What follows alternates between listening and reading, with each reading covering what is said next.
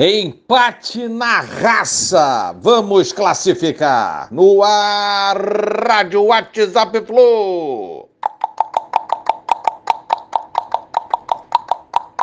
Bom dia, galeraça. Tricolor 28 de setembro de 2023. Diante de um público presente de 67.515 torcedores, Fluminense e Inter ontem empataram em 2 a 2 no Maraca. Primeira batalha das semifinais.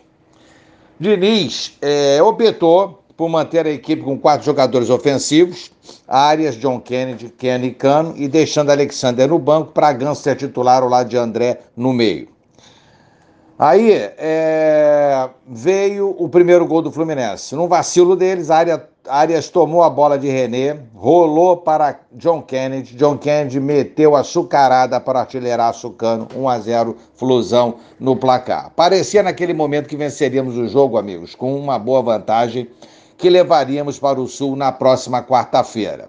Mas Samuel que já tinha um amarelo na partida, entrou numa bola, ao meu ver, de uma maneira desnecessária e tomou o segundo amarelo e assim foi expulso. Prejudicou bastante o Fluminense essa expulsão. Um rigor excessivo do juiz, muitos árbitros ignoram esse tipo de falta, isso é certo nessa competição, mas sabemos que não podemos dar mole, dar chance alguma aos árbitros, quaisquer que sejam e nós demos esse mole. O Inter empatou ainda no primeiro tempo e aí as nossas dificuldades aumentaram bastante no jogo. É, Diniz voltou com três substituições no intervalo: Alexander Maliguga nos lugares de Felipe Melo, Ganso e John Kennedy, tentando reforçar a proteção e buscar alguma coisa ainda dentro da partida. Viraram o jogo, Inter meteu 2 a 1 um, e parecia que a vaca tinha ido para o brejo, né? que a derrota viria na noite de ontem, mas, porém, em campo havia guerreiros que buscaram o empate e o artilheiraço apareceu mais uma vez.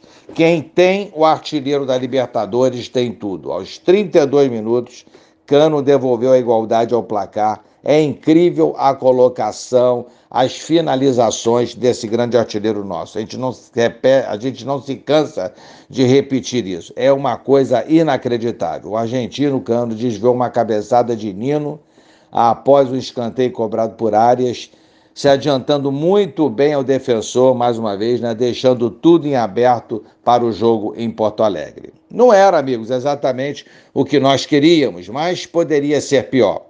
Saímos do Maraca com a esperança na classificação forte. Será com certeza uma outra batalha, um outro jogo duro, não tenho dúvida nenhuma disso, mas nós iremos classificar. Nesse neles. Um abraço a todos, valeu, tchau, tchau.